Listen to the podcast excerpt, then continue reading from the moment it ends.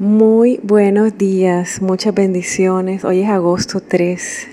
Continuamos con nuestro tema de la semana, reverdecerás. Los pobres y los necesitados buscan agua, pero no la encuentran. La sed les ha secado la lengua. Pero yo, el Señor, les responderé. Yo, el Dios de Israel, no los abandonaré. Haré brotar ríos en las áridas cumbres y manantiales entre los valles. Transformaré el desierto en estanques de agua y el sequedal en manantiales. Plantaré en el desierto cedros, acacias, mirtos y olivos. En áridas tierras plantaré cipreses, junto con pinos y abetos, para que la gente vea y sepa y considere y entienda que la mano del Señor ha hecho esto, que el Santo de Israel lo ha creado. Isaías 41, 17, 20. Otra promesa poderosa del Señor para nosotros sus hijos. No nos dejará secos y sedientos, ni nos abandonará.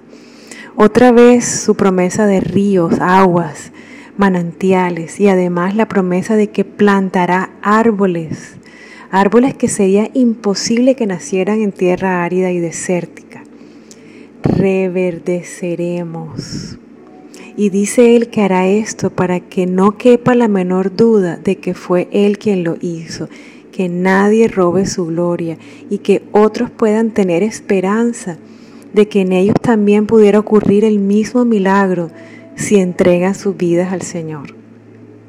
Este punto es muy importante.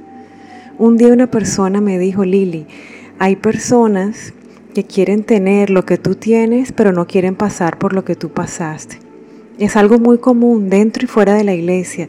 Todos quieren los milagros, pero no se quieren entregar al Dios de los milagros, ni mucho menos pasar por procesos de transformación y restauración dolorosos.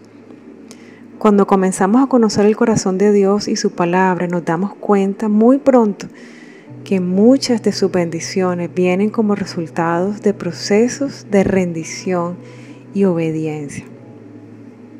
Vamos a orar juntos. Padre amado, yo quiero para mi vida lo que tú quieres para mi vida. Hoy rindo mi agenda y aún rindo mi listado de peticiones. Más bien quiero preguntarte, ¿Cuáles son esos milagros que tú quieres hacer en mi vida, Señor? No quiero seguir orando por cosas que no son tu voluntad, porque estaría perdiendo mis años. Te necesito, Señor. Me rindo a tu plan y a tu proceso. Haz lo que tengas que hacer y lo que solo tú puedes hacer en mi vida.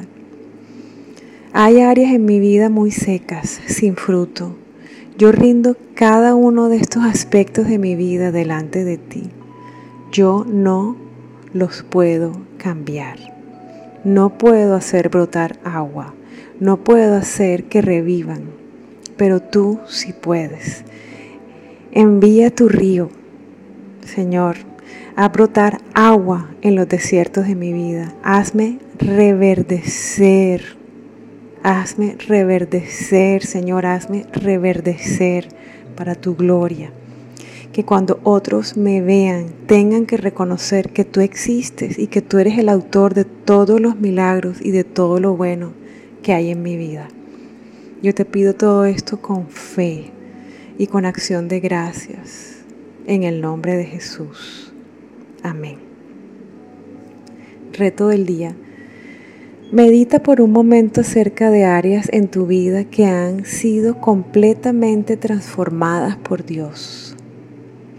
¿Cómo ocurrió esto? ¿Qué fue lo primero que pasó? ¿Y qué pasó después? ¿Cuánto duró este proceso?